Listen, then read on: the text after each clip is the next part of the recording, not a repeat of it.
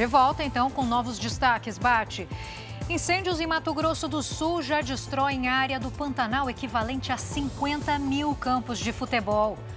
Diagnóstico precoce pode curar 8 em cada 10 crianças e jovens com câncer no Brasil. É agora, no Jornal da Record.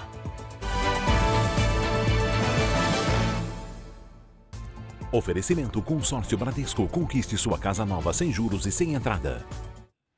Começa hoje em todo o país a campanha Setembro Dourado para conscientização sobre o câncer infanto-juvenil.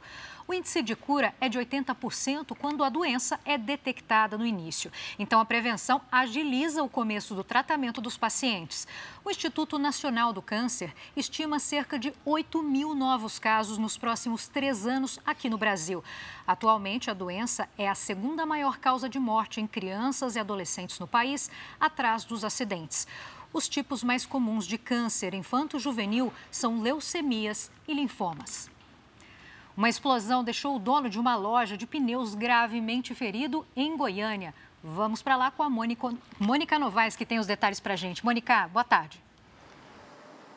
Boa tarde, Giovana. Olha, a explosão aconteceu dentro da loja em um equipamento conhecido como autoclave. É uma máquina de pressão usada para fazer reparos em pneus usados. O dono da borracharia foi atingido e precisou ser socorrido.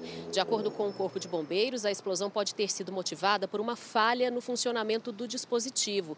A vítima segue internada, mas de acordo com informações da equipe médica, o estado geral de saúde dela é estável e regular. Giovana? Obrigada. Obrigada pelas suas atualizações, Mônica. O fogo já consumiu no Pantanal de Mato Grosso do Sul este ano uma área equivalente a quase 50 mil campos de futebol. O repórter William Franco tem mais informações agora. Boa tarde, William. Oi, Giovana, boa tarde para você também. Olha, choveu durante a madrugada no Pantanal, mas os bombeiros seguem no combate às chamas na região conhecida como Nabilec, onde o fogo já consumiu uma área equivalente a 5 mil campos de futebol. Agora, o incêndio está controlado. Desde o ano passado, o Pantanal vinha apresentando queda nos índices de queimadas na comparação com anos anteriores. Mas agora, o calor e também as altas temperaturas, o tempo seco, tudo vem contribuindo para o avanço das chamas. Giovana. Números muito tristes. Muito obrigada, William. No Equador, detentos fizeram uma rebelião conjunta em seis presídios. Cerca de 60 agentes penitenciários e policiais são mantidos reféns dentro das prisões desde ontem. A polícia afirma que a rebelião está ligada à explosão de carros-bomba na cidade de Quito e também a uma represália à transferência de um líder de um grupo criminoso a um presídio de segurança máxima. Um brasileiro condenado à prisão perpétua por matar a ex-namorada nos Estados Unidos conseguiu fugir. Danilo Cavalcante, de 34 anos, estava detido no estado da Pensilvânia. O crime foi cometido em 2021.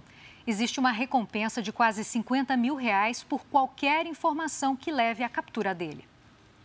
Chega ao fim essa edição, continue com o Bate, com Cidade Alerta. Um bom fim de tarde para você. Ótimo trabalho por aí, Bate. Um bom fim de semana.